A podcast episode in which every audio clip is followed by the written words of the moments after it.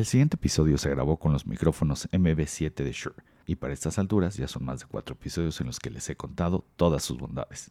Son micrófonos que están hechos especialmente para que cualquier persona decida y se atreva a grabar el podcast que siempre ha querido hacer.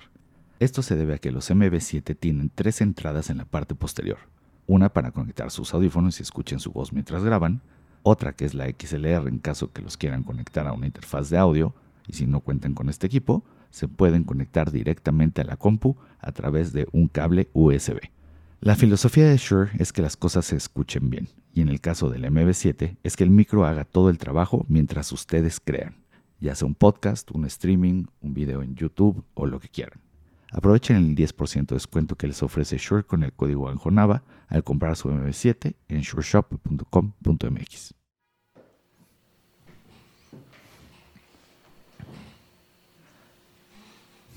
Hola Alan, mucho gusto. Yo soy Anjo. ¿Cómo estás? Hola Anjo, mucho gusto. ¿Cómo estás? Muy bien, ¿y tú? Bien, bien, dentro de lo que cabe.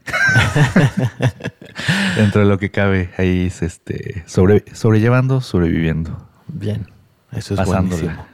Oye, querido Alan, eh, pues, es la primera vez que nos conocemos y eso es muy bonito. Me gusta cuando, bueno, me gusta mucho también entrevistar a personas que, que conozco, porque siempre salen cosas que no que desconozco de, de ellas. Pero cuando no conozco y nunca he tratado con alguien, esta siguiente actividad es muy, es muy buena. Me gusta empezar estas conversaciones con una ronda rápida. A ver. Eh, preguntas muy sencillitas, que básicamente es tu edad, de dónde eres, dónde vives, a qué te dedicas, y siempre digo lo mismo.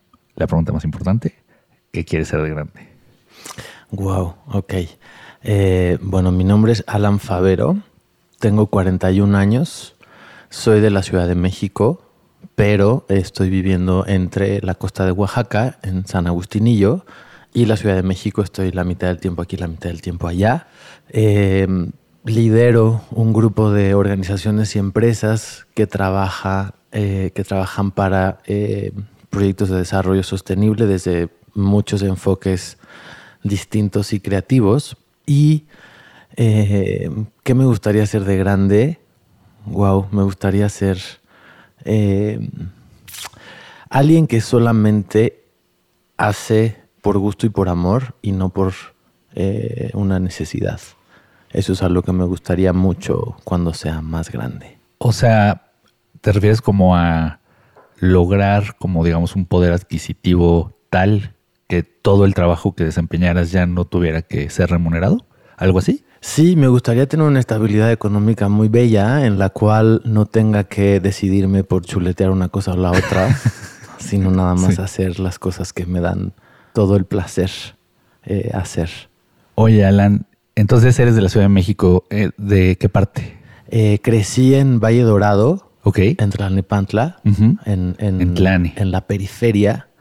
Y a los 18, cuando entré a la universidad, me mudé al sur y desde que me mudé a la ciudad, allí en el sur, en San Ángel, después ya me quedé en la ciudad. Después he vivido en muchos barrios. He vivido en la Condesa, he vivido en la Roma, he vivido en el centro, he vivido en la San Rafael y sigo ahí, es donde tengo mi casa. Y amo, amo el centro de la ciudad, la verdad.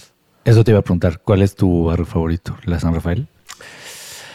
Mi barrio favorito, creo que tengo varios. Ok. Me gustan cada uno por diferentes cosas creo que no tengo un barrio panacea en la vida. Eh, me gustan muchas cosas distintas, entonces como que trato de tomar las cositas buenas de cada uno, pero no soy tanto de favoritos. Yo, yo siento que mi barrio favorito es San Miguel Chapultepec. Se me hace como un oasis enclaustrado en medio de cosas muy feas. Sí, es como un parque. Ajá. Te sientes como ir al parque, ¿no? A San Miguel. Oye, oye, Alan, ¿y qué estudiaste? Yo de profesión soy actuario. Ok. Así, así mismo. Esa es la misma cara que ponen muchos cuando les digo que, soy actuario de profesión. En el ITAM. Mm. En el ITAM estudié, sufrí. ¿Por eso vivías por ahí? Por eso viví en San Ángel. Y, y, sufrí seis años. No puedo decir pasé la universidad o viví la universidad. La sufrí, honestamente, esos seis años. Y, y cuando salí de ahí me titulé dije, nunca más voy a regresar al ITAM. Y lo he cumplido hasta Muy bien. ahora. ¿Regresarías a dar alguna ponencia o algo? Sí, de hecho sí, de hecho sí he estado ahí en conversaciones con, con los Exitam y con algunas asociaciones que ahora empiezan a, que yo no sabía, no existían cuando yo estudié en la universidad ahí, pero ahora existen. E incluso existe una sobre diversidad sexual y hay unas de, de, trabajo social bien interesante. Y por supuesto que me encantaría regresar a compartir mi, mi experiencia ahí. Súper.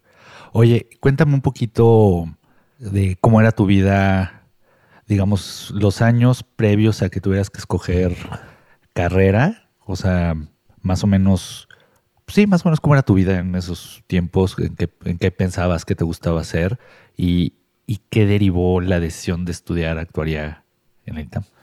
En realidad creo que fue eh, mucho un tema de validación a nivel de mi familia. Okay. Mi familia es del norte, de Coahuila, es gente muy trabajadora eh, y ya.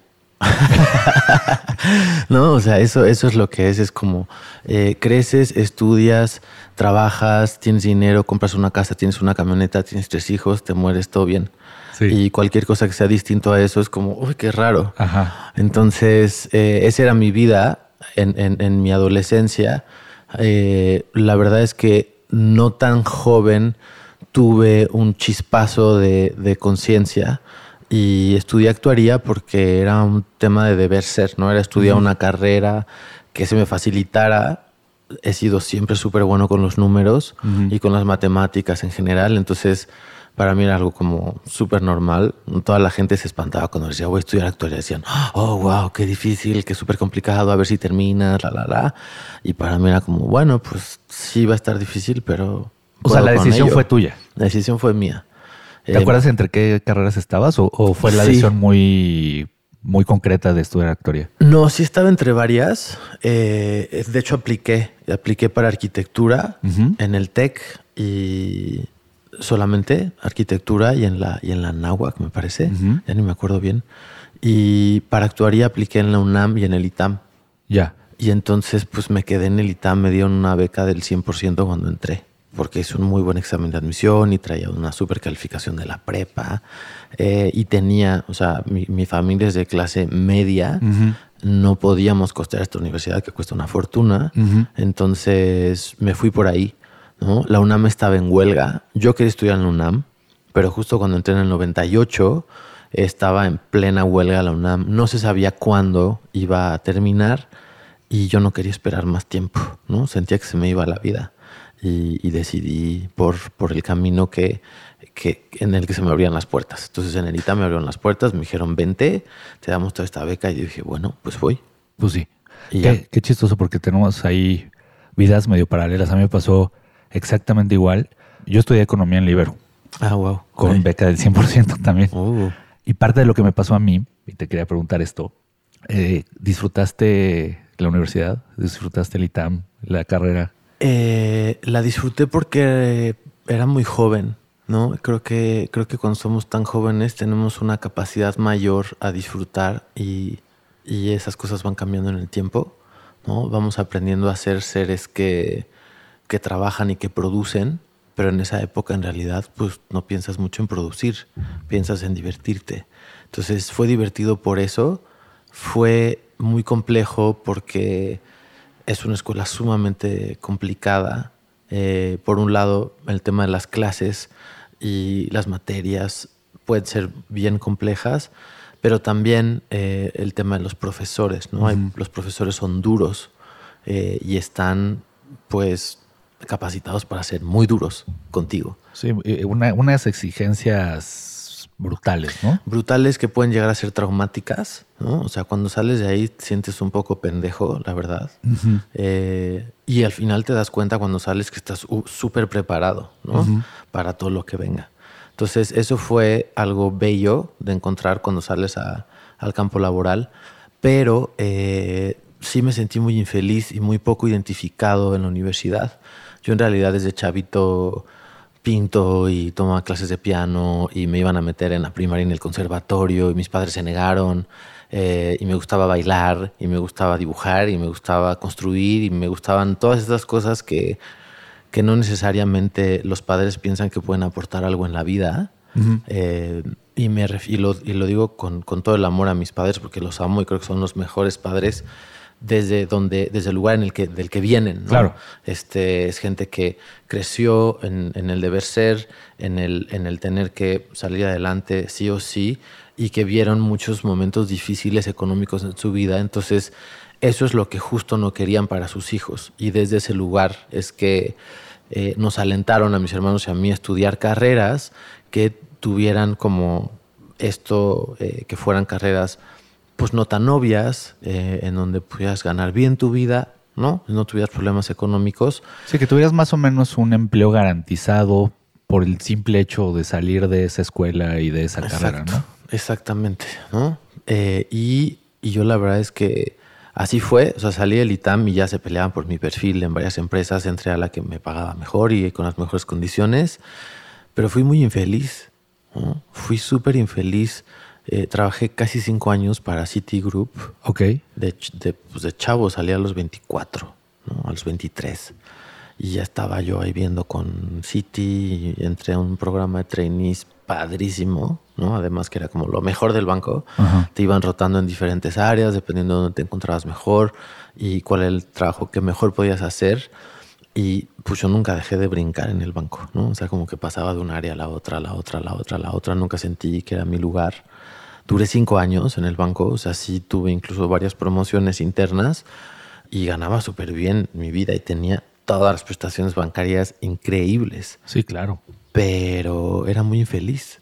Me deprimí un montón. Entonces trabajaba de lunes a viernes sin parar y sábado y domingo me daba unos fiestorrones y lunes otra vez a trabajar y esa era mi vida durante cinco años. Entonces, pues al final sí sentí mucho mi autodestrucción. Y, pues muchísimas ganas de, no sé qué, pero no de eso. No sabía qué quería, ¿no?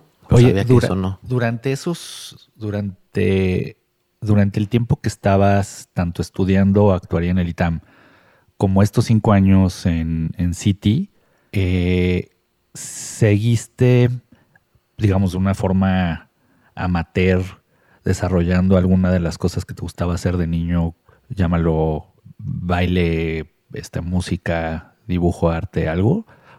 O, te quita, o era tan absorbente que, que medio lo sepultaste por ahí? Pues la verdad es que sí lo seguía haciendo de otras formas.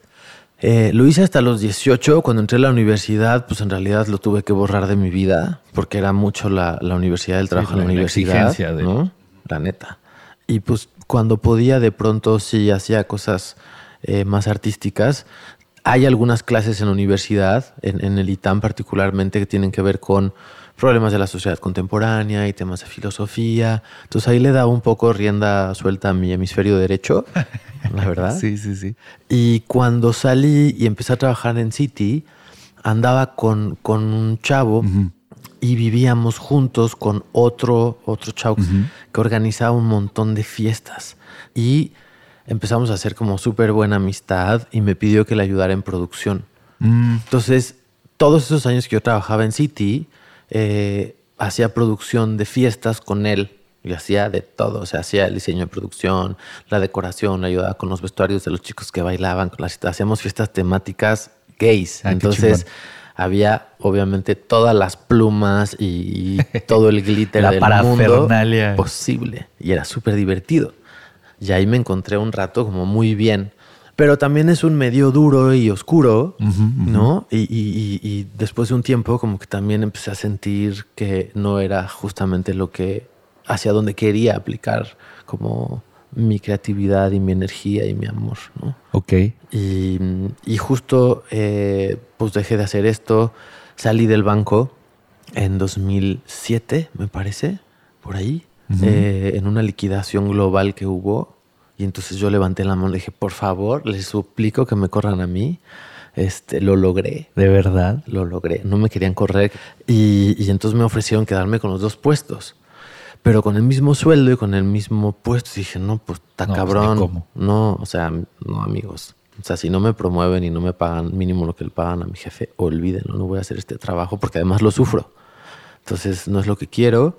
Me liquidaron a mí afortunadamente, y con esa liquidación pude estar un par de años súper tranquilo económicamente y hacer solamente lo que quería hacer, que no sabía qué era, ojo, ¿no? Entonces empecé ahí a explorar un montón de cosas. Em, empecé a, hacer proyectos de, como de arte, ¿no? Entonces empecé yo a hacer cositas de arte, tomé unas mentorías de arte, entonces empecé a hacer arte, me metí a clases de flamenco porque ama el flamenco. Este, me puse a hacer proyectos sociales para otros, lancé un par de fundaciones que me pidieron encargo, ¿no? Como desarrollar todo para lanzar un par de fundaciones. Hice, eh, creé un festival de cine en derechos humanos con Fundación Cinépolis y estuve trabajando un par de años en ello. O sea, lo desarrollé, lo produje, lo dirigía. Todo esto era como freelance. Todo eran chamas de freelance, ¿no? Entonces tenía como chamas por aquí, por allá y por acullá.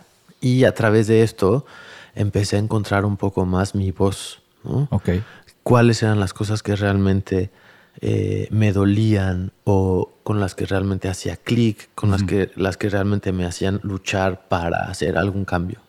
Soy una persona que hace, no, no tiendo a la queja, sino a la ejecución.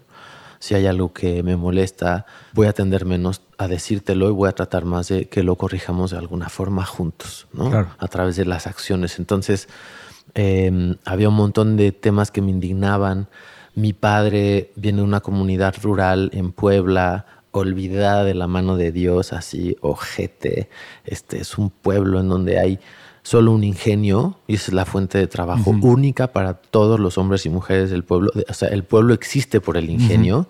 Son estos ingenios de principios del siglo XX, como haciendas ¿no? antiguas, en el que todos trabajaban para esta misma empresa. El pueblo era realmente muy pobre eh, y no digo pobre por un tema de dinero, para mí la pobreza no tiene que ver con dinero, la gente tenía una pobreza anímica y espiritual y mental muy fuerte, ¿no? Eh, porque son personas que crecieron con millones de limitaciones, eh, incluso alimenticias, ¿no? y entonces se respiraba un ambiente de Desolación. desolación y de tibieza, de tibiedad, ¿no? Y a mí esas cosas me, ah, me, me, me, me, provocan. Entonces yo al ver muchas estas situaciones y lo que pasaba allá y decía, bueno, pero ¿por qué no se puede hacer algo con esto? O sea, si aquí producen esta caña tan preciosa y se hacen estas cosas tan lindas y se hace esto, ¿por qué no pasa nada con esto? O sea, ¿por qué hay, por qué está tan desconectado el medio rural de las ciudades? ¿Por qué porque hay tantas desigualdades cuando pues en las ciudades sí hay un consumo cabrón y sí hay economías que funcionan cabrón, ¿por qué nada de esto que sucede allá sucede aquí? ¿no? Y, ahí empezó como mucho mi viaje y mi reflexión. Y también soy muy orgullosamente mexicano, ¿no? Siempre he amado ser mexicano, siempre me ha dado mucho orgullo. Creo que eso viene mucho de mi madre, ¿no? Mi madre es igual orgullosamente mexicana, ama México, ha viajado en México eh, un montón y conoce muchas realidades. Entonces siempre me compartió esto, ¿no? Y yo crecí con, crecí con esa diversidad, ¿no? De ir a los pueblos también. A mis papás les encantaba viajar en el pueblito y comprar la chacharita que hacía la señora y entonces irnos como a estos lugares escondidos. Eh, y creo que ahí, ahí empecé a, a amarlo, ¿no? Y ya que fuera algo que existía en mi vida, ¿no? Y estos, estos patrones y estas situaciones que, que se repiten, que van generando al final pues, la persona que eres. Claro. Y, y, en esa exploración empecé a encontrar un poco más de mi voz. Me sirvió mucho el desarrollar este festival en, en, en cine y derechos humanos, porque ahí había una cantidad de documentales que, que programábamos bien fuertes sobre muchas realidades en México de todo, ¿no? De niños, de niñas, de ancianos, de ancianas, de mujeres, de hombres, de muchas cosas que, que, que, tal vez yo no sabía a ciencia cierta, que escuchas a veces un poco en los medios, pero nunca profundizas. No, y que son realidades completamente ajenas a la nuestra, yo creo, a la, a la de las personas que están escuchando esto. Y, y, y me parece interesantísimo lo que dices porque no quiere decir que no esté documentado. O sea, no quiere decir que no esté, eh, no quiere decir que no haya gente que sea consciente de, esas realidades, de esa marginación, de, esos, de esas brechas, sino que no tienen la, esas, esas piezas, o sea, sea un reportaje, sea un documental, sea o sea, no importa el medio, pues no tienen la visibilidad, ¿no? Creo que, creo que eso es lo que también acentúa esa distancia. Que, no es que gente no esté haciendo cosas, sino que, que, el resto del... El resto del mundo no lo sabe. De, la gente que tiene un cierto privilegio no se da cuenta. Y, no, y tampoco vuelta para allá. Y esa brecha, el tema es que sigue creciendo, ¿no? Sí, sí, a mí te juro que me aterra eh, todo el tema de los influencers, eh, porque veo que hay muchas personas que son seguidas por otros millones de personas, eh, en el cual el contenido es, híjole, no le quiero poner adjetivo o un calificativo porque está, Cada cabrón. Cada quien, ¿no? Y libertad y libertad de expresión, me parece muy bien, pero creo que estamos en una época muy oscura social, ¿no? En la que eh, estamos siguiendo y observando comportamientos y acciones de personas que tal vez no nos están enseñando nada, ¿no?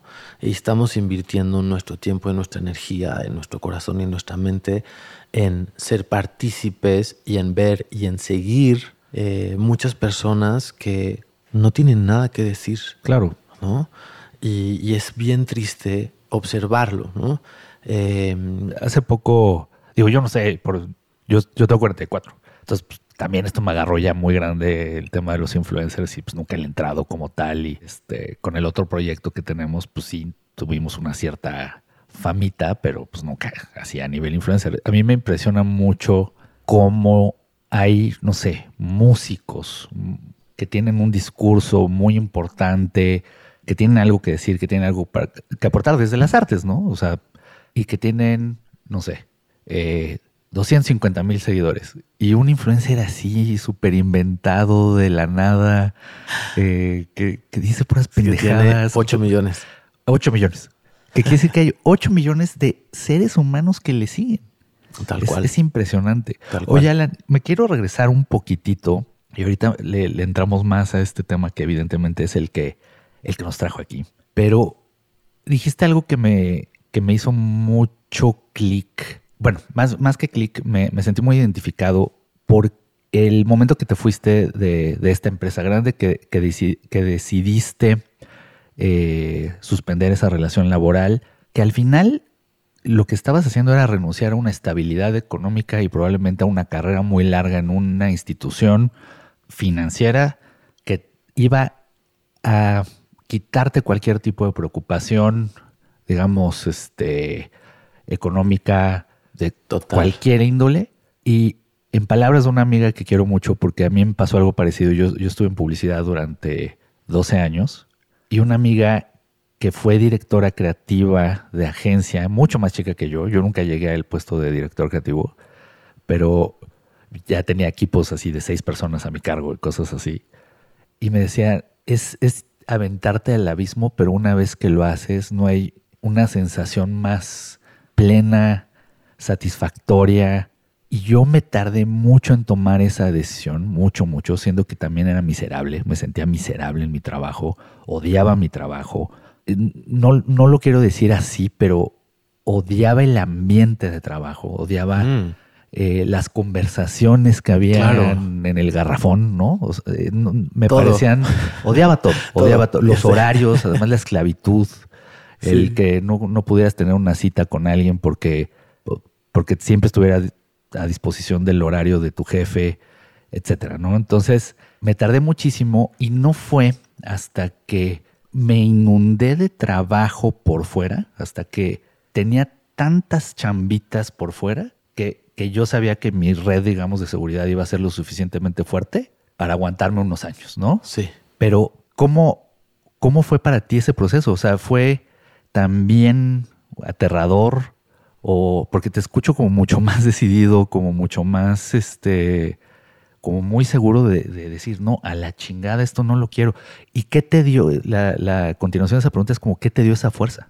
Eh, la verdad es que... O más que fuerza, valentía. Sí, creo que es un tema más de valentía y de personalidad también, porque yo he tenido muchas estas conversaciones con muchos amigos de la universidad, que siguen trabajando de godines en empresas y ahora son putri directores de América Latina, etcétera, etcétera, etcétera, eh, que nunca se atrevieron a tomar una decisión este, de salir, aunque su trabajo no les encantaba. Eh, yo creo que en mi personalidad y en mis creencias y en los valores que tenía era algo que no, no podía negociar. Me sentía traicionado por mí mismo.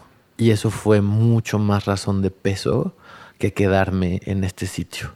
Eh, y sufrí de bullying máximo incluso por mi familia, ¿no? Era, estás loco, te vas a morir de hambre, ¿cómo es posible que vas a dejar este trabajo tan prometedor después de haberte matado seis años y haber pagado una fortuna? Porque yo me pagué en la universidad al final, cuando una vez que perdí la beca, que fue la mitad de la carrera, y me tardé años en pagar la puta universidad. ¿Cómo es posible que vas a perder todo eso y todo tu futuro así, con esas palabras, por irte a hacer, ¿qué? chingados? ¿Arte o desarrollo o trabajo en una comunidad o un festivalito de, en cine? ¿Qué te estás pensando? Y, y, y, y todas esas voces que no son la tuya, al final, que influyen mucho y que influyen pues, de manera tan importante que te hacen tomar decisiones como esta, de meterte a estudiar pinche actuaría a una universidad, que no es lo que quieres hacer y de todas maneras vas y lo haces, eh, para, para, mí ya era, eh, ya había tenido suficiente de esto. Era consciente de todas esas actos y todas esas decisiones que había tomado en el pasado y también me dije, bueno, si tuve toda la fuerza de estudiar en el ITAM, de salir de esta pinche carrera, de titularme, de tener el trabajo que tengo en este banco mundial, ¿no? Porque es una institución a nivel global. Y si ya probé todo esto y he probado que sí puedo, pero por supuesto que lo puedo hacer yo solo.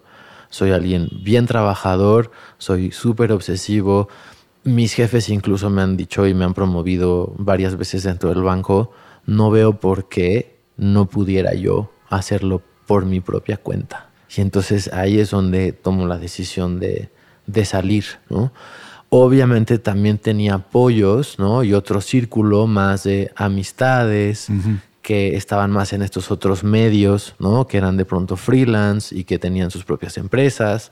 Me decían, güey, o sea, relájate vas a sufrir un ratito, pero si trabajas un montón y si eres tan trabajador como eres, no hay manera que fracases. No hay forma. No hay forma que puedas fracasar si eres alguien trabajador y, con tesón. O sea, si eres alguien que, que alcanza lo que se propone, vas a alcanzar lo que quieres alcanzar. Entonces, más bien, piensa qué es lo que quieres alcanzar y hacia dónde quieres ir para que empieces a caminar hacia ella. es muy bonito, ¿no? Porque viene de la, de la, familia que uno escoge y no tanto de la con la que se nace, ¿no? Esas voces fueron. Creo que al final uno tiene a los amigos y amigas que, que uno elige justo por eso, porque manejan los discursos que uno tal vez realmente necesita escuchar, ¿no? Que es al final del día el apoyo, que el empujoncito que sí yo creo que es muy difícil dar ese, ahorita que, lo que estaba citando a, esas, esas voces, esas amistades, eh, creo que es muy difícil dar ese tipo de, brincos uno solo. Sí. Y es muy importante rodearse y tener una red de apoyo de, personas que uno admira y que la están haciendo de alguna u otra forma para decir, ah, ok, esta amiga que te digo, eh, te digo, era directora creativa, era mucho más joven que yo, como cinco años más joven que yo, y, y se lanzó, se lanzó a la locución, porque vio, ahí está el varo. Y además trabajo tres horas un llamado y ganó lo que, o sea, en tres horas ganó lo que en un mes sacrificando todo. Y además le gustaba, ¿no? Entonces, este, y me dijo, aviéntate al vacío. Ese, fue su consejo, aviéntate al vacío. La caída es libre, se siente horrible, pero una vez que aterrizas, te va a ir muy Ya estás. Y sabes que a mí también me pasaba mucho trabajando en un banco haciendo, haciendo ganar más dinero a, los putrimillonarios. A los putrimillonarios. Tenía mucho conflicto interno. Yo trabajé además en áreas como bien susceptibles, como era matemático, bueno, soy de, de, profesión, entonces tenía que ver de pronto eh, cómo maximizar los ingresos y la ganancia de un portafolio de crédito, ¿no? Pues resulta que este portafolio de crédito era de créditos que habían pasado por millones de pedos antes, que habían pasado la crisis y la devaluación del 93 y que ya se los habían atorado con todo y nos lo seguíamos atorando, ¿no? Y entonces el chiste era ver cómo maximizábamos la tasa de interés dentro de los parámetros permitibles en el contrato para que al final el banco ganara lo más que se pudiera sobre esas personas que ya habían pasado una vida miserable pagando sus créditos devaluados. Estaban incluso en UDIs, ¿no? que una cosa terrorífica que le pasó a los créditos en los noventas. Entonces, yo hacía esos trabajos y también me sentía el más asqueroso ser del planeta haciéndolo. Claro. Pues porque desde chavo crecí con ciertos valores inculcados de mi familia y otros que fui adoptando y, me costaba muchísimo el trabajo que hacía. Entonces era infeliz por el medio en el que me desempeñaba en el trabajo con todos los compañeros. No encontraba en uno una conversación coherente. Todas las conversaciones me cagaban, así como a ti. No había una conversación que dijera, ay, wow, me puedo quedar aquí dos minutos. Siempre como de puta madre. Ahora estos güeyes que... Sí, sí, sí. ¿Qué mamada van a decir? Quería ahorcar a todos todo el tiempo. y encima mi trabajo pues era bien, bien, bien miserable, ¿no? En ese sentido. Entonces fueron muchas cosas que me empujaron a salir eh, y esta red de apoyo de amigos. Y también andaba con, con, otro, con otro de mis exes, eh, que teníamos una relación súper bella en ese sentido. Nos íbamos empujando mucho a hacer lo que quería el uno y el otro. ¿no? y definitivamente son esas personitas y esas almas y esos ángeles que tienes ahí en momentos clave y depende de ti si te agarras de ahí o pues te sigues haciendo pendejo, ¿no? Básicamente. Creo que la sociedad produce muchísimos seres infelices y todavía no hemos puesto el foco ahí, ¿no?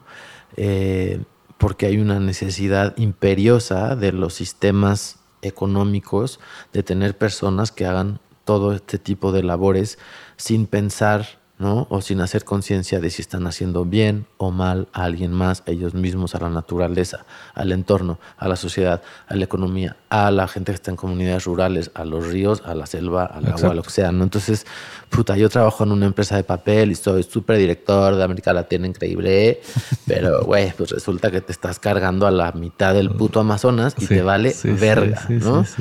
Y esa fue una época así como de ruptura súper fuerte, ¿no? De decir odio todo cómo funciona, absolutamente todo, odio todo el sistema, odio el capitalismo, odio tal, ¿no?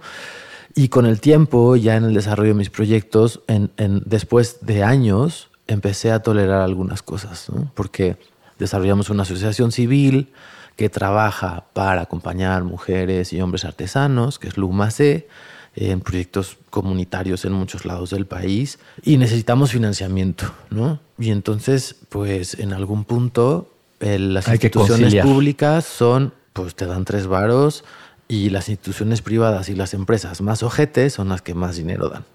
Entonces, pues ahí empezó otro cuestionamiento personal, ¿no? ¿Hasta dónde estás dispuesto a aceptar un financiamiento de X empresa multinacional que sabes que daña a la sociedad y al planeta con su actuar? Pero, pues si no agarras tú ese dinero para hacer un proyecto que puede generar un impacto bien positivo en una comunidad, pues entonces, ¿cómo le vas a hacer? Por ¿no? supuesto. No soy Lady D, no tengo miles de millones en mi cuenta para decir, güey, yo los financio, no tengo pedo entonces necesito financiamiento y necesito hacerlo muy bien. Entonces, ¿qué onda? ¿Le entras o no le entras a este juego? ¿Hasta dónde, no? Oye, y regresémonos un poquito como justo cuando empezaste ya a desarrollar tus propios proyectos, estabas haciendo el, el Festival para Derechos Humanos de cine, estabas empapándote de la verdadera realidad que, de la que está bañada este país, que es una pobreza terrible y una desigualdad terrible. Em, ¿qué, cuáles fueron esos primeros proyectos que hiciste? ¿Cuáles fueron esas primeras, o sea, cuál, cómo lo empezaste a encauzar? ¿Cómo empezaste a encauzar tanto esa frustración como ese dolor y, y volverlo en satisfacción? O no sé si eh. satisfacción, pero por lo menos sentirte menos mal que cuando estabas en un banco, ¿no? Claro, claro, claro. No, sentir que en realidad lo que haces eh, genera un impacto positivo en alguna persona. ¿no? Y que tus acciones pues no tienen un daño colateral. Claro. Que de eso se habla mucho incluso en las teorías económicas, ¿no? El costo social. Yo cuando estaba en mis clases de economía en me decían, el costo social es inevitable. Y yo decía, pero ¿qué vergas me estás hablando? El costo social es toda la gente que no puede alcanzar tus curvas de pinche oferta y demanda y entonces los vas a mandar a la verga. Pues sí es el costo social. Y yo decía, no, pero no es posible, ¿no? Entonces desde ahí era como súper frustrante y, y ese fue mucho mi foco, ¿no? O sea, no, no existe, no existía eh, a mi parecer, pues ninguna plataforma que realmente visibilizara esas cosas que suceden en comunidades. y, desde ese lugar y desde el lugar del, amor también que tenía por las comunidades, por mi propia historia de vida y con mis padres, y también porque soy bien creativo, ¿no? Y me gusta un montón el, diseño, eh, pues entonces empecé como a atar cabos, ¿no? Y decir, bueno, ¿en dónde yo realmente podría incidir ¿no? en este problema, cuáles son las cosas que podría cambiar con mi quehacer y con mi trabajo, y entonces cómo lo empiezo a, cómo le empiezo a poner patas a este bicho, ¿no? Que son solamente ideas. Em, mucho el tema del de, Festival de Cine en Derechos Humanos fue un, golpe muy certero de, realidad.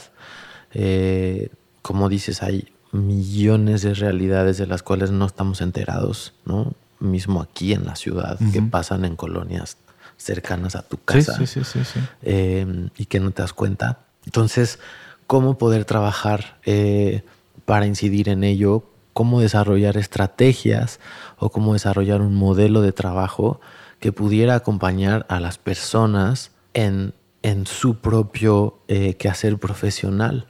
¿no? Primero que no se sintieran estúpidas, porque pues mucha gente que está en comunidad rural no se siente justamente capaz de hacer o de sobresalir en lo que está haciendo. ¿no? Sienten que están condenados un poco a repetir esto porque no hay ninguna otra opción y que incluso haciéndolo no se puede sobrevivir de manera adecuada. Entonces, primero trabajar con esas ideas, con las personas. O sea, no ser condescendiente. O sea, no llegar, ah, mira, yo te voy a enseñar a... Cero. O sea, es... es yo te voy a enseñar, yo sí, porque eso ya habla máximo. Ajá, exacto, porque habla como o sea, yo Salvador. justo marca que no somos iguales, ¿no? Tal cual. O sea, Si, si tú llegas a, ah, mira, yo te voy a enseñar la panacea y cómo vas a, sí, cómo vas a hacer, cómo vas a matar las pulgas, pues no. Claro. ¿no? Siempre el enfoque desde un inicio y también por este tema eh, de, de de no ver a nadie para abajo, para arriba, sino pues totalmente horizontal. Claro. los ojos era, vamos a tratar de entender cuáles son las necesidades, ¿no? Lo que tú haces, lo haces porque lo amas, lo haces porque te lo heredaron, lo haces porque es tu única fuente de, subsistencia, o cuál es la real razón. Eh, y, em, y, a partir de eso, entonces generar un plan de trabajo, ¿no? En colaboración con las personas, ¿no? Desde ahí. ¿Cuál, fue la primera comunidad con la que trabajaste directamente? Eh, se llama Ixtaltepec y Juchitán, en el istmo de Tehuantepec, en Oaxaca. Trabajamos con mujeres bordadoras, eh, que de hecho esos grupos siguen existiendo y han crecido un montón. Y están, hay uno de ellos que está a punto de convertirse en una empresa, que nos da así la máxima emoción después de nueve años de acompañamiento, ¿no? y ver que las personas se ven a sí mismas como generadoras de cambio en sus comunidades, en su propia familia y en su propia vida, te lo juro que es de las experiencias más bellas que yo haya podido vivir en la vida. Suena, suena increíble. ¿Cuáles son los cambios que empiezan a percibirse en la comunidad cuando se vuelve, digamos, bajo sus propios criterios, bajo sus propios medios, bajo su propia cultura, que empiezan a, crecer como, como, como, microeconomías. Claro, hay, pues hay, hay, un empoderamiento bien, bien cabrón de las personas, ¿no? Mismo, ¿no? Cuando tú sientes que puedes, puedes. Cuando tú sientes que puedes sobresalir, cuando tú sientes que tu trabajo tiene valor, cuando tú ves que lo que haces se vende y se puede traducir en dinero y ese dinero es un pago justo por el trabajo que estás desempeñando, te vuelves Superman. Claro. Tal cual. Y nos pasa a todos, es algo súper humano. Entonces, eso es una de las, de las fórmulas. Eh, cómo llevar, cómo llegar a empoderar a las personas en su quehacer cotidiano. Cotidiano, en su quehacer profesional, en su quehacer personal. Y, y eso funciona muchísimo. Entonces, se empiezan a ver cambios, pues al muy poco tiempo, cuando estás capacitando grupos de 8 personas, 10 personas, 20 personas, empiezan a surgir liderazgos de inmediato y empezamos a trabajar también con los liderazgos, los empoderando más y encauzando más y de pronto enseñándoles incluso a cómo ser un mejor líder, ¿no? Porque hay de liderazgos a liderazgos, ¿verdad? Claro. A liderazgos súper negativos, otros súper positivos, como lo podemos ver en nuestro amado país. este, y, y, y desde lagrimitas corren por Lagrimitas corren por nuestra cara todo 24 horas del día, 7 días de la semana. Em, pero bueno, eh, trabajando así en lo micro, ¿no? Y yo también, y créeme que esto, este, este, tema de la decepción en lo macro, pues para mí era algo que sucedió desde mis veintitantos. Yo estaba decepcionado de las instituciones, desilusionado de los políticos, desilusionado de las mismas empresas, desilusionado de absolutamente todo. Lo único que me quedaba eran esos recovequitos en comunidades donde probablemente iba a encontrar algo de esperanza, ¿no? Al mirarme a los ojos con otros humanos. Y esa también fue una de las razones. Y lo encontré lo encontré totalmente, porque sí hay personas en las comunidades, un chingo, que lo único que han tenido en la vida es una falta de oportunidades, ¿no? Y una falta de acompañamiento, de pronto, incluso de un padre o de una madre o de un maestro o de una maestra que les haya dicho, eres un ser precioso de luz y tu trabajo es increíble, síguelo haciendo, solamente trabaja más, ve bien cómo lo puedes cotizar, como lo puedes vender, este, y jamás lo tuvieron, ¿no? Entonces, eh, el incidir ahí, a ese nivel micro, mínimo, ínfimo, ¿no? Que de pronto para muchas personas que me, lo han dicho, me dices, ¿cómo, ¿cómo has invertido tu vida en cuántas personas? O sea, el impacto en cuántas. Y le digo, bueno, pues han sido unos cuantos miles, ¿no? Ya después de estos 12 años. me dicen, pero de verdad esto te llena. O sea, ¿no te gustaría generar grandes cambios con tus ideas? Podrías generar grandes cambios y podrías ser tal y podrías haber dirigido no sé cuánto. Y la, la. dijo, güey, te lo juro que es lo mejor que me ha pasado en la vida. Y el yo ver que hay una sola persona, una sola, en estos 12 años que llevo trabajando en las organizaciones y empresas, que ha podido cambiar su vida desde ellas mismas, ¿no? Y entender que es gracias a ellos, a su trabajo y a, y mejorar ciertas cositas, ha habido una transformación profunda en sus vidas y en cómo ellos se miran ante la vida y ante los demás y ante las cosas que pueden hacer, que les han salido alas, ya me, puedo morir mañana. Claro. Oye, quiero, quiero hacer un, una especie de recapitulación, bueno, más que recapitulación, que, hagamos una especie de, eh, de que me cuentes todas las empresas que lideras eh, que me cuentes cada una de ellas a qué se dedica y, qué es lo que está haciendo. Pero, o sea, se me acaba de ocurrir, la verdad. Pero es que creo que son tantas que vale mucho la pena. A mí me gusta mucho entender cuando hablo con creadores, porque, porque habla, estoy hablando con un creador y, me gusta mucho hablar con creadores que pueden hacer cualquier cosa. O sea, la, creatividad y la, creación es, es este, justo, es abismal y se puede o sea, incluso en, las matemáticas hay creatividad y en las ciencias más exactas todavía hay espacio para la creatividad. Claro. Entonces, ¿cuál fue un poco, o sea, que hagamos un repaso, esa es la palabra que estaba buscando, más bien un repaso por cada una de las empresas que lideras, pero también cuál fue, digamos, como la, en cada una de ellas, como cuál fue la inspiración y dónde se detonó, no, no el lugar exacto, ¿no? sí, sí, sí, pero más o menos cómo se detonó esa idea para crear esa... Y, si quieres, vémelo contando en cronológico o como tú quieras. No, sí, sí, sí, sí, cronológico funciona muy bien.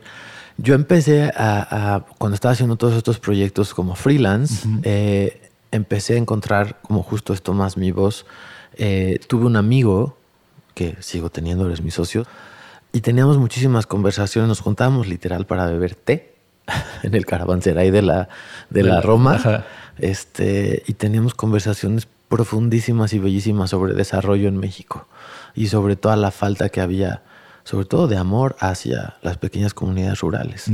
Y entonces eh, empezamos a desarrollar LUMACE, que es en realidad la mamá de todos los proyectos, ¿no? lucrativos y no lucrativos.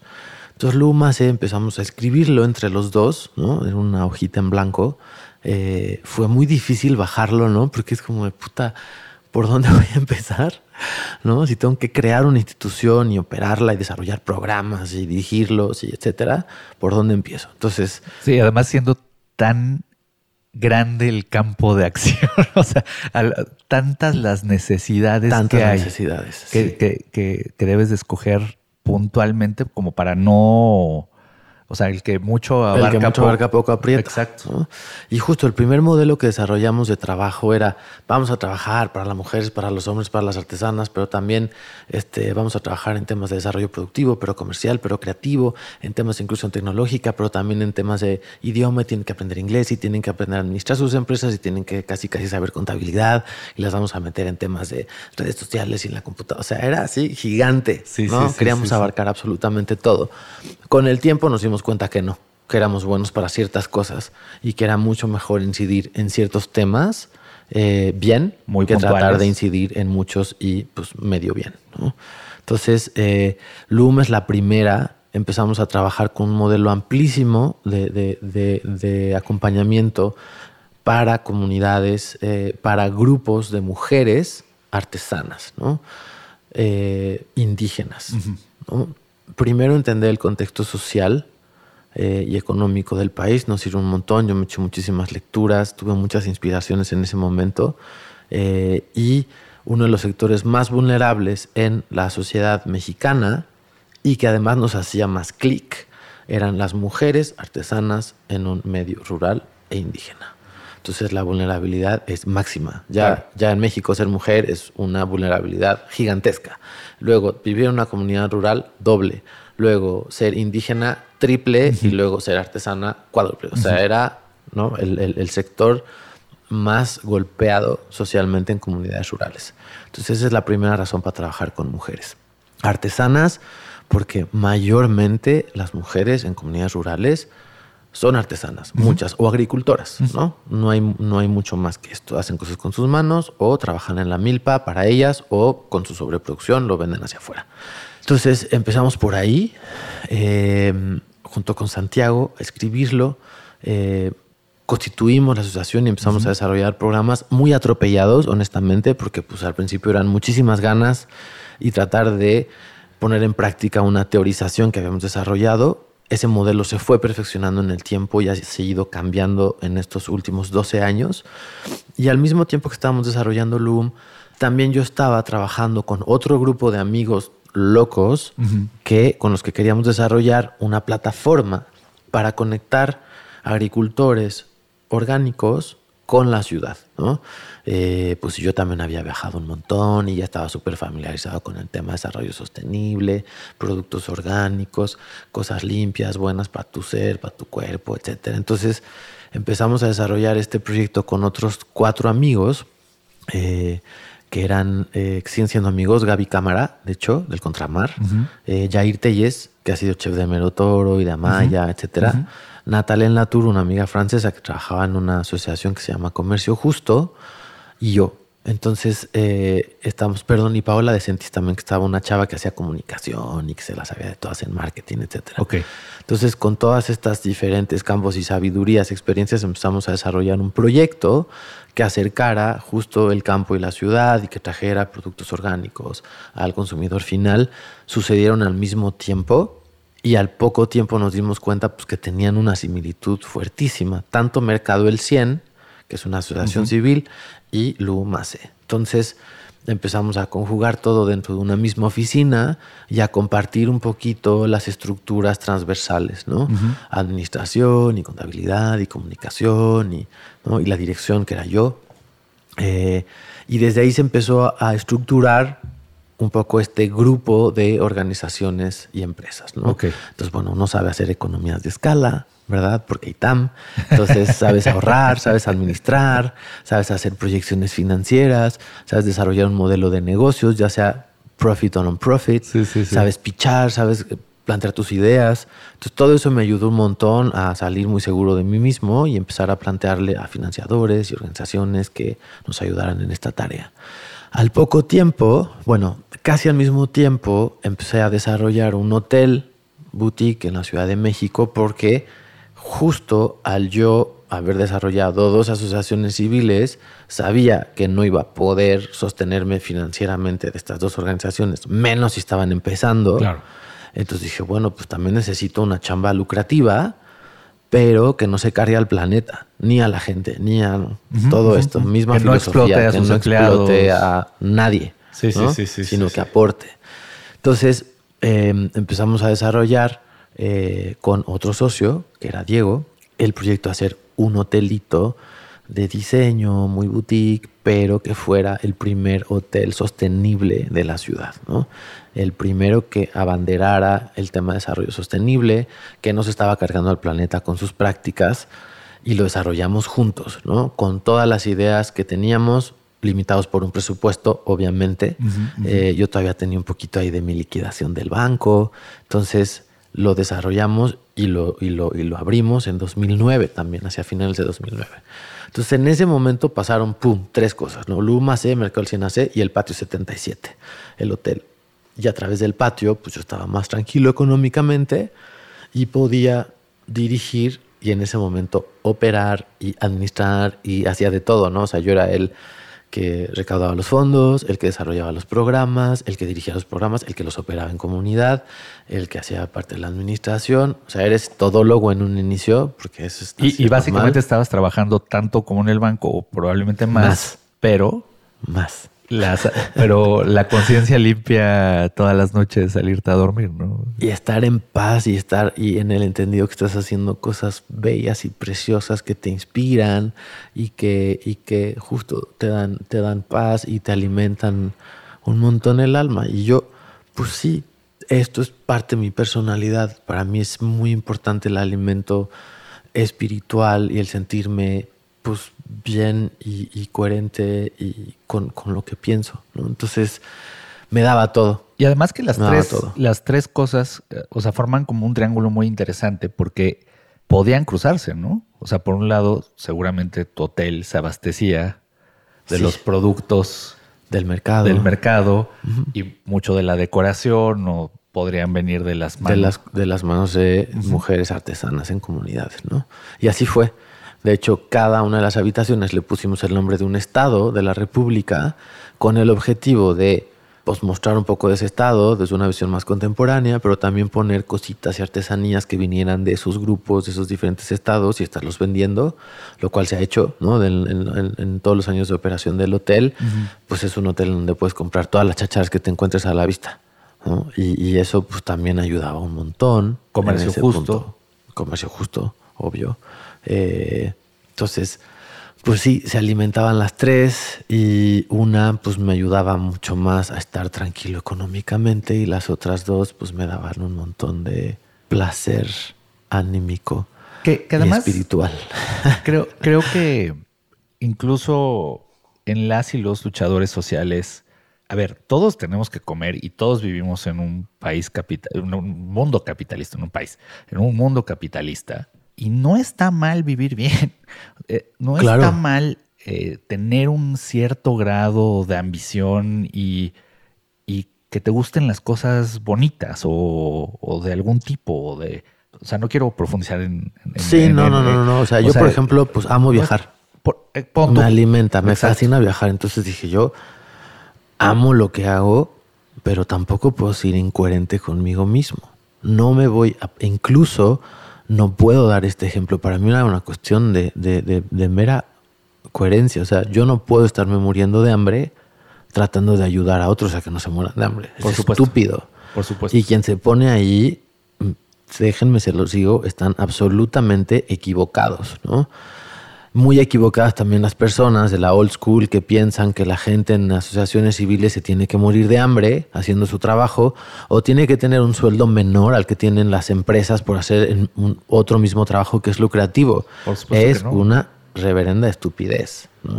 Y, justamente por eso el tercer sector está pues, pasándola siempre tan mal ¿no? y además precarizando su propio trabajo, cuando es un trabajo probablemente más valioso que el que se hace dentro de la iniciativa privada en ciertas empresas con ciertos productos y ciertas acciones, ¿no? Claro.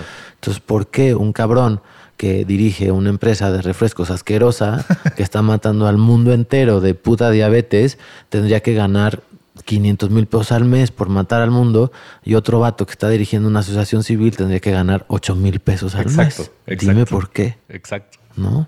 Es totalmente absurdo. Eh, entonces, bueno. bueno, entonces estábamos con el triángulo este muy virtuoso. sí. Y luego.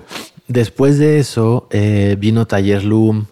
Taller Loom es nuestra marca de diseño, porque después de varios años de capacitación y acompañamiento de varios grupos de mujeres y hombres artesanos, decimos, ok, pues son unos súper chingones, trabajan perfectamente lo que hacen, pueden innovar, saben trabajar con diseñadores, pueden costear muy bien sus productos, pueden asumir producciones grandes, eh, ya tienen todas las capacidades. Y luego, ¿dónde verga se va a vender todo esto? ¿No? ¿Dónde, ¿Qué salida comercial tiene esto?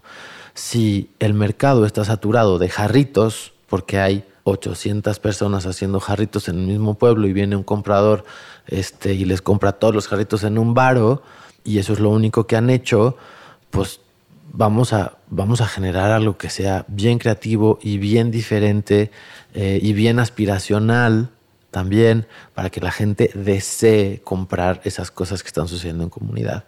Entonces fundamos Taller Loom, que es una de las primeras marcas de diseño este, mexicano que se abandera eh, con el trabajo profundo de artesanas y artesanos en el país y el trabajo de diseñadores contemporáneos.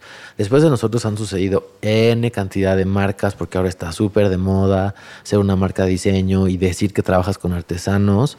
Eh, muchas de esas marcas, ojo, y no es que quiero desvirtuar a nadie, eh, pero maquilan con artesanas y artesanos, que no es lo mismo que maquilar que trabajar con. Es bien diferente, ¿no? Entonces nosotros sí tenemos un modelo de acompañamiento que lleva a las personas a poderte ver a los ojos sin problema y poder cotizar lo que vale su trabajo y desarrollar cualquier tipo de trabajo porque han recibido un chingo de capacitación, ¿no? Que llegar con un artesano y decirle, a ver, hazme este vaso, mira, yo diseñé este vaso chingón, házmelo, ¿cuánto cuesta? Un peso, chingón, te lo pago. Ese es tu precio justo, va, dámelo a un peso, dame 100. Claro. Sin hacer un trabajo más allá, ¿no? Y eso con un chingo de marcas de diseño en México y en otros lados del mundo está sucediendo porque hay como esta medio new, wave de la pseudo conciencia en el que medio hacemos como que sí nos importan las comunidades, porque está bien de moda el color rosa de algodón que se produce en pinche Guatemala y entonces ahí van todos a tragar pinche algodón rosa y lo venden en Nueva York. Pasó la temporada y valieron verga los artesanos algodón rosa. Sí. Y entonces un chingo trabajan desde ahí, desde la tendencia y la moda y entonces pues trabajan de pronto con un grupo de cóbrelo, ah, ya pasó la moda, bueno, ahora vamos a trabajar con algodón, ahora vamos a trabajar con fibras naturales, ahora vamos a trabajar con tal.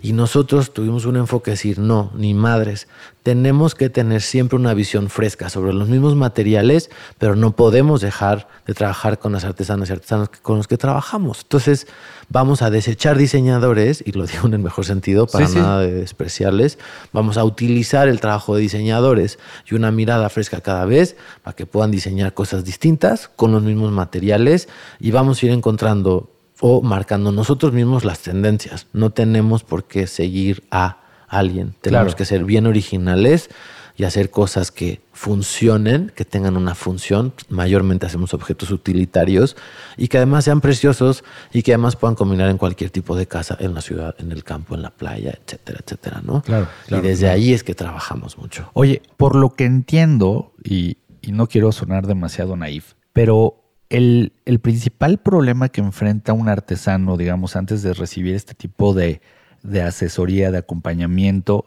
es hasta donde yo lo percibo, es que, que no sabe justo ponerle un valor a su producto, ¿no? Sí, ese es uno de los grandes problemas. Que seguramente tiene una noción de cuánto sí es verdaderamente el mínimo por el que está dispuesto a, vender ese producto. Y, muchas veces ante el regateo y ante la desesperación estás dispuesto a desprenderte del producto por muchísimo menos de lo que te costó en términos de trabajo y de, hasta de insumos, ¿no? Totalmente. Eh, bueno, pues es que igual, si no sé, bajaste a Valle de Bravo y eres una comunidad más agua del Estado de México, ¿no? Y te saliste con el único propósito de vender las 10, las 10 cubre mesa que traías y no los puedes vender al precio que, que, que, piensas, pues los empiezas a malbaratar porque tienes que regresar con dinero a tu casa. Es más, no hay manera de regresar si no vendes, porque ya no traes dinero. Claro. ¿no? Entonces, estás dispuesto a todo por ese lado eh, a malbaratar lo que haces. Y luego hay muchas cosas en las que no, no tienes la noción porque pues no, no eres, no lo, no lo ves, ¿no? Un ejemplo, mujeres que hacen barro, En alguna comunidad. Entonces, cobran el jarrito de barro en 20 pesos. A ver, señora, pero ¿por qué está cobrando 20 pesos? No, bueno, pues es que en realidad lo hago súper fácil, me tomó una hora de trabajo hacerlo y pues más o menos una hora de trabajo creo que 20 pesos está bien. Muy bien, señora. A ver, ¿a usted cuánto le cuesta su vida? Educar a sus hijos, traer la comida a su casa. Vamos a hacer esas cuentas. No, pues que tantos miles de pesos al mes. Muy bien. ¿Cuántas horas usted puede trabajar al día sin descuidar al niño, a la milpa, al, al señor, a la casa? No, pues tres. Muy bien. Si usted necesita tener ingresos de 8 mil pesos mensuales y nada más puede trabajar tres horas al día, ¿no? ¿Cuántas, ¿Cuántos días a la semana puede trabajar? No, pues que cuatro, tres horas, muy bien, esos son 12 horas a la semana. Y esas al mes, pues son 48 horas. Usted por las, los 7 mil pesos que tiene que ganar y las horas de trabajo que puede realmente realizar, porque el otro trabajo también lo tiene que hacer, no lo puede descuidar, tiene que ganar tanto por hora. Entonces usted está vendiendo a un costo muy, muy menor el trabajo que está haciendo. Y además de eso solamente me está poniendo la hora de trabajo que le costó hacer el jarrito. ¿Quién va a sacar el barro? ¿De dónde salió el barro? No, pues es que mi viejo va y pique el cerro, tal, bájalo, lo cierne cuatro veces, después hace la pasta de barro, la tiene que dejar reposar cinco días. ¿Y todo ese trabajo dónde está? ¿Quién se lo paga al señor? No, pues eso nomás me ayuda. Pues tenemos que visibilizar todo eso. Entonces a través de la visibilización con un montón de talleres y eh, ¿no? este, lúdicos, este, pues, llegamos a ese nivel de detalle en el que las personas dicen, ah, pues a huevo, la verdad es que sí estoy vendiendo muy barato lo que hago, no lo puedo vender así. Pero luego una vez que el jarrito no cuesta 20 y cuesta 60, pero la comadre de al lado lo vende en 20, pues ahí también empieza el jaloneo, ¿no? Y entonces como, ay, pero me gustaría venderlo más barato porque entonces no lo va a poder vender. O bueno, señora, no vamos a hacer jarritos. Vamos a desarrollar unos productos increíbles que usted va a poder vender en el precio que realmente cuesta su trabajo. Y entonces desarrollamos Taller Loom, que es esta marca de diseño muy mamona y que le vende a gente que tiene mucho poder adquisitivo eh, estos objetos utilitarios que tienen un precio justo desde la comunidad y después un margen también justo para quienes estamos detrás de la empresa. Es una empresa lucrativa, es una empresa social que trabaja solamente con mujeres y hombres artesanos, todo lo que hacemos desde esta visión de empoderamiento y comercio justo y desarrollo de capacidades y por el otro lado se voltea con clientes que tienen un poder adquisitivo a un cierto mercado de nicho. Si les mira, esto es lo que cuesta tu jarrita preciosa, es única en el mundo, la hizo la señora Isabel con sus propias manos, le costó tanto tiempo de trabajo, entonces pues págala. Claro. ¿no? Y eso ha sido otro pedo, ¿no? O sea, al llegar a ese punto, nosotros abrimos mucho mercado como otras marcas de diseño mexicano que trabajan con artesanas y artesanos. Cuando nosotros lanzamos Taller Loom, probablemente existían otras cinco, seis marcas que estaban intentando hacer más o menos esto. Hoy, después de nueve años casi de haber lanzado Taller Loom, creo que hay cientos de empresas en México y cientos de marcas chiquitas, medianas y grandes que están trabajando con el enfoque hecho en México a mano y diseñado con o por diseñadores contemporáneos, Sí, ¿no? sí. Así. Luego, cómo trabajan, cómo le hacen y tal, ahí desconozco, ¿no? No, no meto las manos al fuego por nadie. Por Taller Lumi Lumase, obviamente sí. Creo que somos bien únicos en, en- en México en este tipo de prácticas, ¿no? De realmente tener un programa de formación súper robusto para todas las mujeres y hombres con los que trabajamos y por el otro lado esta visión de diseño, desarrollo, producción y comercialización de objetos aquí y en el mundo. O sea, Claro. exportamos, le vendemos a clientes en el Gabacho, en Europa, en Oceanía. Hemos tenido clientes hasta en Nueva Zelanda que hemos hecho restaurantes para ellos con toda esta misma visión de desarrollar, diseñar y producir todo aquí en México en comunidades rurales y pum, después colocarlo en estos lugares super mainstream del planeta No está de huevos. y que funciona y que la gente además ahora cada vez más se siente bien orgulloso de poder trabajar desde ese lugar y de poder contribuir, no decir, güey, pues voy a invertir 5 millones en hacer este restaurante, pues mejor invertirlos con personas y con gente con las que sí nos sintamos bien y que sepamos que estamos teniendo un impacto a comprar todo de pinche China y traerlo. Creo que justo esa labor lo que hace es cerrar la brecha. Es, digo, no, no eliminarla, porque creo que eso sí va a tomar muchos, muchos, muchos, muchos, muchos, muchos, muchos, y voy a seguir enfatizando muchos, muchos años, pero por lo menos hacerla no, no tan grande, ¿no? Y eso también, fíjate que leí un montón de, de empresas súper novedosas que tenían como una escala en los sueldos bien pequeña, es decir, el que más ganaba no ganaba más de tres veces del que ganaba menos en estas empresas o organizaciones. Y esa también ha sido muchísima nuestra política. ¿no? Entonces, como, güey, yo quiero ganar más, pues, pues todos tenemos que ganar más Claro. yo no tendría por qué ganar más que o mucho más que otros puestos que son probablemente igual de importantes. Claro, yo soy el director, todo lo que tú quieras, yo dirijo, tengo la visión, traigo los negocios, etcétera, etcétera. Pero de todas maneras, pues no, o sea, no podemos repetir lo mismo que está sucediendo en el mundo capitalista dentro de nuestras organizaciones. Entonces, de entrada, pues nos miramos a los ojos, somos Más humanos, horizontales. las puertas siempre están abiertas. Es un pedo también ser horizontal, obvio, tampoco es la panacea, pero son sistemas un poco más justos de trabajo. Tienes que tener un liderazgo, además de profesional, personal, y ser terapeuta y ser también el maestro y también ser el compañero y también ser amigo, pero también ser líder, pero también ser un poco de todo y tienes que estar dispuesto a entrarle Sí, ese sí, juego, sí, ¿no? sí, sí. Este, porque en este mundo justamente de entendernos como humanos tenemos que entender que, ok, mañana, para mañana es el reporte financiero que tenemos que presentar ante los directivos, pero pues ahorita me acaba de pasar esta desgracia personal y es como puta madre. Pues sí necesitamos entregar el resultado, pero también te está cargando la chingada. Entonces, ¿qué hacemos? ¿Qué soluciones podemos plantearnos? ¿no?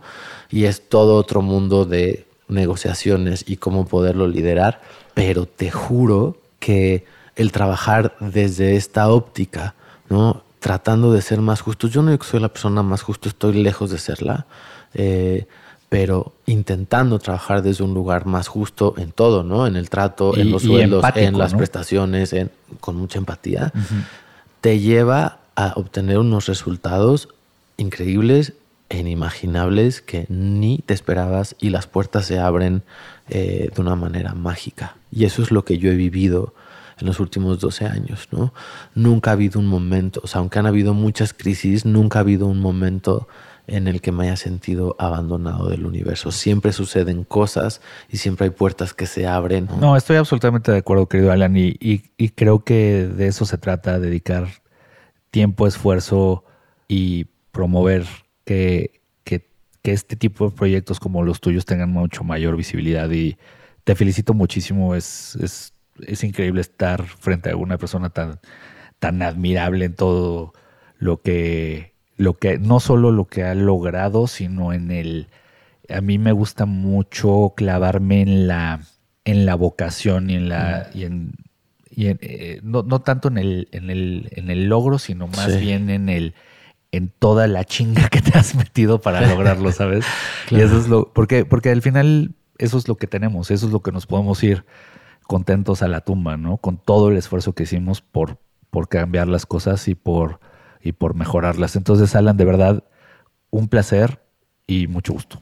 Muchísimas gracias, Anjo. Gracias por venir. Gracias. Bonita tarde a todas y todos. Igual. Listo, mi vida.